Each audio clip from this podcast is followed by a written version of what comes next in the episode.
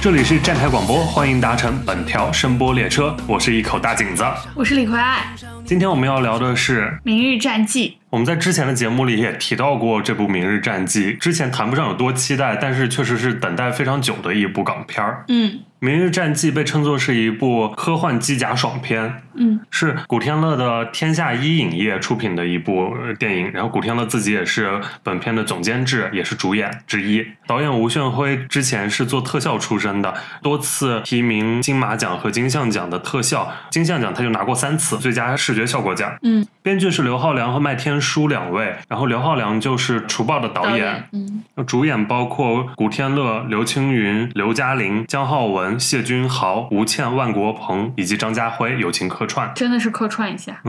然后这部也是刘青云、古天乐、张家辉继《扫毒》之后的再次合作，三人。对，值得一提的是，吴炫辉也是当年《扫毒》的视觉效果。然后这个阵容里面就包括四位影帝和一位影后。嗯，你知道这部片子当时最初定的导演是陈木胜吗？啊，我有看过这个，后来就是也传过让罗志良来担任导演，然后最后是花落做特效出身的吴炫辉由他来指导。不过我觉得也挺合适的，就是一个做呃特效技术出身的导演，可能对整个片子视觉方面的把把控会更加强。对，因为这个片子主打的就是一个视觉效果嘛。对，最早这个电影是从二零一五年就开始筹备了，然后二零一七年正式开机，一七年的六月份就已经杀青了，然后在一八年三月香港国际影展期间就已经发布了一个先导预告和海报。后来结果没想到一等又等了四五年的样子，直到今年他才终于和我们见面。片方他是号称这个投资高达四点五亿港币，也就相当于是三点六亿人民币。嗯，确实是花了大价钱的，就是看完之后也有这个感觉。嗯电影的故事背景是在未来世界，然后地球因为环境污染而千疮百孔，人类家园破败萧条。一颗陨石突然撞击地球，并且带来杀伤力极强的外星生物，五百六十万人将因此失去生命，人类命运岌岌可危。张家辉饰演的总指挥就派出古天乐为首的精英部队前往执行改造计划，然后部队却遭到暴力袭击，只有古天乐饰演的泰来和通讯兵光仔，也就是万国鹏饰演的这个角色幸存了下来。后来刘青云饰演的指挥官带上自己过去的好拍档一起前往支援，并在这个过程中发现了一个足以毁天灭地的阴谋。影片定档于八月五日正式上映，然后八月四日七夕节全国点映。嗯，那我们既然已经都看过片了，就来聊一聊对这个电影的整体感受吧。好。进电影院之前，我对这个片子的预期并不高，大约就是《阿修罗》或者《上海堡垒》的水平吧。但看完之后，没有想到居然还可以，无论是完成度还是特效，都在及格水平线以上。我这边能打到六点五分。是的，我差不多也是这样一个同样的观感，就是看之前因为期待没有太高嘛，所以就是看的时候还是非常惊喜的，觉得它是整个非常炸、非常就是动作场面非常多，然后特效也比较过硬的这样一个片子，就比较直给的一个大爽片吧。我的话可能也能给到六分的样子。我没想到这部片子隔了七年，但是动作和特效场面居然就是没有那种很老派的感觉，反倒我觉得比现在很多特效片的制作水平都要高。是因为它确实花了七年的功夫，然后肯定是打磨了很多次，然后包括把细节抠的达到了一个我们都普遍觉得比较好的水平了。嗯，就最早我看到他说是一部机甲爽片，可能我联想到的就是上一次在影院里看的那种可以称之为机甲爽片的，应该就是《环太平洋》这种嗯感觉的对东西，但那个就是一个更巨物像的那种硬碰硬的感觉。嗯这个里面没想到就是它是一种轻机甲吧，可以说是。嗯就是一种直接穿在身上的这种机甲。这个装备功能也很多，然后操作起来看着也非常的利落，很爽的感觉。嗯那你觉得推荐人群是推荐给哪一类的观众呢？我觉得没有什么观影门槛，所有普通观众都可以看，因为它的故事没有什么特别复杂的世界观，人物也都是大家比较耳熟能详的人物。然后，但是整个故事呢，就是一个非常港片的故事，里面有兄弟情，然后父女情，还有一起大家合伙打反派。嗯所以我觉得所有普通观众都可以进入影院观看。嗯，但我感觉就是可能男性观众更吃这种题材和类型，包括它的呈现，嗯因为片中也是有一些，就那个怪兽是比较恶心、比较可怕的。然后嗯我认识的就周围有一些女性观众，然后看的时候就觉得很吓人，然后有点不适。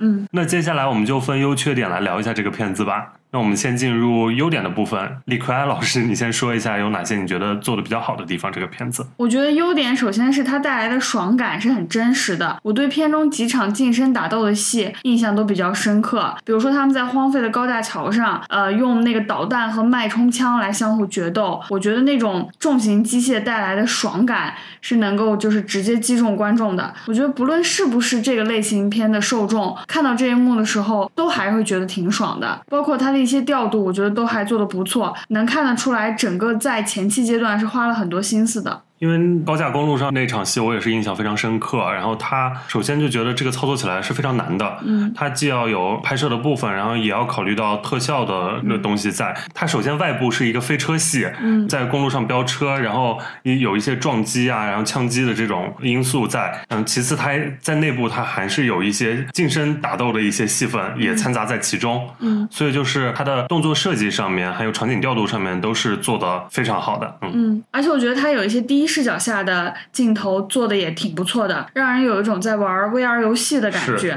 嗯，我觉得这个完成度还算不错。是它那个游戏感很强。除了这场戏之外，就是医院的那场戏也是能够感受到这件事情的。嗯首先，它是一个算是密闭空间的那种嗯惊悚感、压迫感，嗯你可能就是时刻在警惕着危险的发生。嗯当怪物出现的那一刻，应该也是 jump scare 的那种感对觉，然后直接能给人非常强的冲击力。嗯再加上后面的那种追逐的那种戏，然后也是可以一直让人很紧张的。除此之外，优点的话，我还觉得它的视效真的做得非常的好，就是在呃华语片的维度下看，因为它整个的那些无论是机器人还是主角身着机甲的样子，都是完全不露怯的。嗯啊、它还有一个升格镜头，我记得是从下面整个绕了一圈一个机器人，然后看到它身上的每一个就是那种金属的碰撞和变化，就很炫技，但是看起来确实是很爽、很过瘾的那样一个画面。做《明日战记》的特效公司是叫天下一，这个天下一是古天乐自己的公司。古天乐为这个片子真的花了很多心血，他在做这个片子之前成立天下一，并且就收购并购了很多做特效的厂牌和工作室，就是在为这个片子做准备。古天乐自己说很希望通过这部影片来证明香港的特效已经能达到国际水平了。我觉得这部电影所呈现出来的答案，应该能让古天乐满意，也应该能让观众满意。那就记得咱们上一次看金像奖的时候，嗯古天乐和石南生他们不是是最后来颁最佳影片的时候，古天乐就有在向大家推荐他的这部《明日战记》。对，然后当时他就说什么，现在新时代了，科技又进步，我们拍电影方便了好多，所以他拍了一部《明日战记》。嗯然后当时他就有一种很自豪，然后在挥拳的那样一个动作，啊确实是有一种自己能拿出好东西的那种感觉。嗯，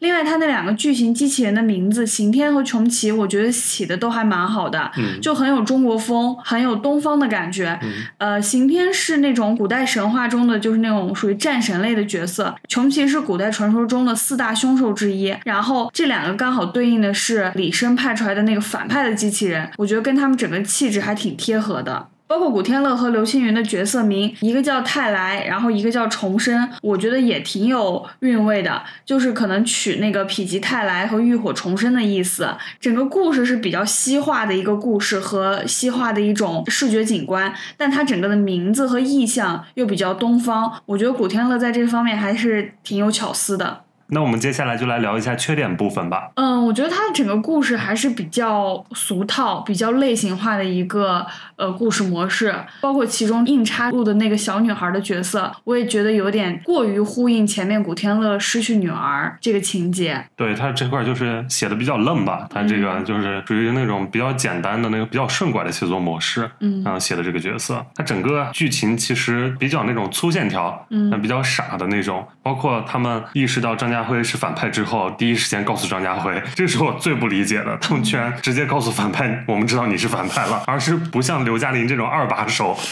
来举报一下。那你觉得刘青云和古天乐的演技怎么样？我觉得是没啥大问题，但确实看得出来，无论像古天乐或者是刘嘉玲这种，嗯都有点小僵硬。我觉得以他们几个的演戏经验来说，演这种角色完全就是有点太顺手了，对，有点大材小用的感觉嘛。对，就没有任何突破。我觉得就是他们简直就是走位过来就就能演了，都不用有什么揣摩的空间在。嗯，那这也从另一方面就是确实说明香港电影有青黄不接这个现象嘛。你确实现在还是得让这些算是中老年影帝在这边演一些这种本来小生应该演的角色。对，那你觉得姜浩文呢？我觉得他有点用力过猛了，你觉得呢？对我上一次觉得姜浩文用力这么猛，还是翠丝的时候，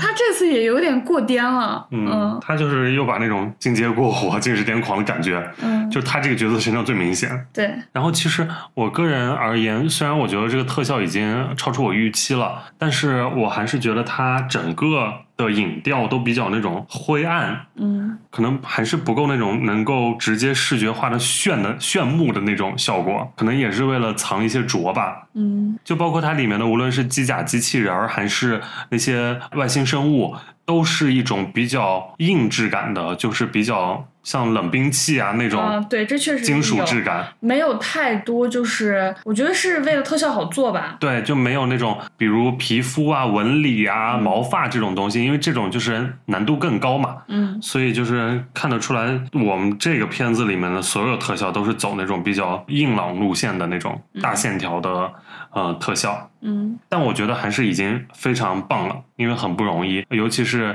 对于香港电影来说嘛，科幻片这个东西本来就是非常需要技术工工业化程度非常高的环境才能做出来的。因为你比如按电影类型来说，像国内最爱拍那种拍的又快又来钱的，比如像喜剧、爱情、校园、青春这种，就是一些轻工业级别的电影。嗯然后真正的那种能代表工业水准的，肯定还是像科幻啊这种，嗯，这种类型的比较硬的这种这种类型啊，才能代表我们的真正的工业水准。嗯，所以古天乐他这一次能够相当于是把香港电影的工业水准都拉高了一个 level。对，我觉得这还挺不容易的。然后就是感觉这个片子应该是会拍续集吧？对，因为他们在结尾的时候已经就是离开地球，冲向太空了。对对对，感觉是要去月球上找沈腾了。 而且除此之外，就是我看到古天乐他接下来还有一个科幻的项目叫做《天梯》，也是他们天下一接下来想做的一个那种比较大制作的科幻片。古天乐现在真的是一个大亨，真的是电影大 亨。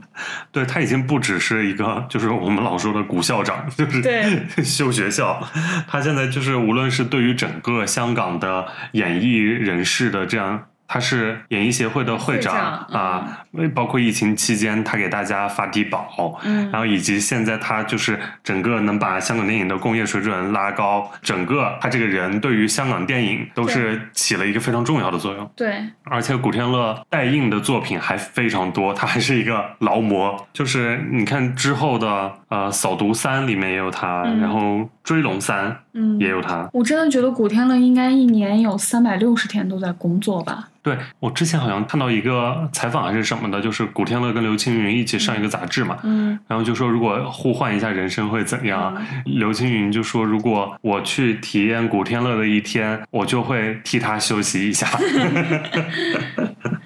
真的好累。然后这样情况下，每天在写微博小、对微博小作 文。然后他的微博是走那种非常质朴路线，就不是营业的，就是一些对生活的所思所感所对，今想，天喝了茶，然后有什么感悟什么的。把小随笔分享在微博上面，就跟其他一些明星就完全不一样。对，上一次节目我们也说了，本来是对《寻秦记》持有一个非常不乐观的态度，但是看完这部《明日战记》之后，我们俩突然又对《寻秦记》多了一丝期待，期待呢。 因为就是《寻秦记》的导演也是这部《明日战记》的导演吴炫辉嘛。呃，《明日战记》一开始我们也没有觉得会有多好，但是现在看下来就是一个水准之上的很燃很炸的这样一个片子。然后我反正单方面会希望《寻秦记》也会能给到我一些视觉上的或者动作上面的一些惊喜。嗯，好了，那这期我觉得就聊这些吧，那我们下期再见，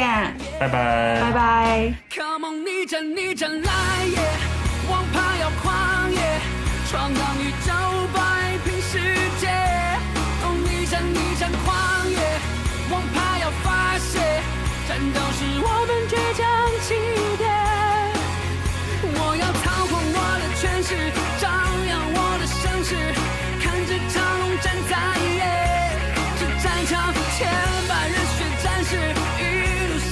白痴，捍卫世界的优势，fighting 在一起。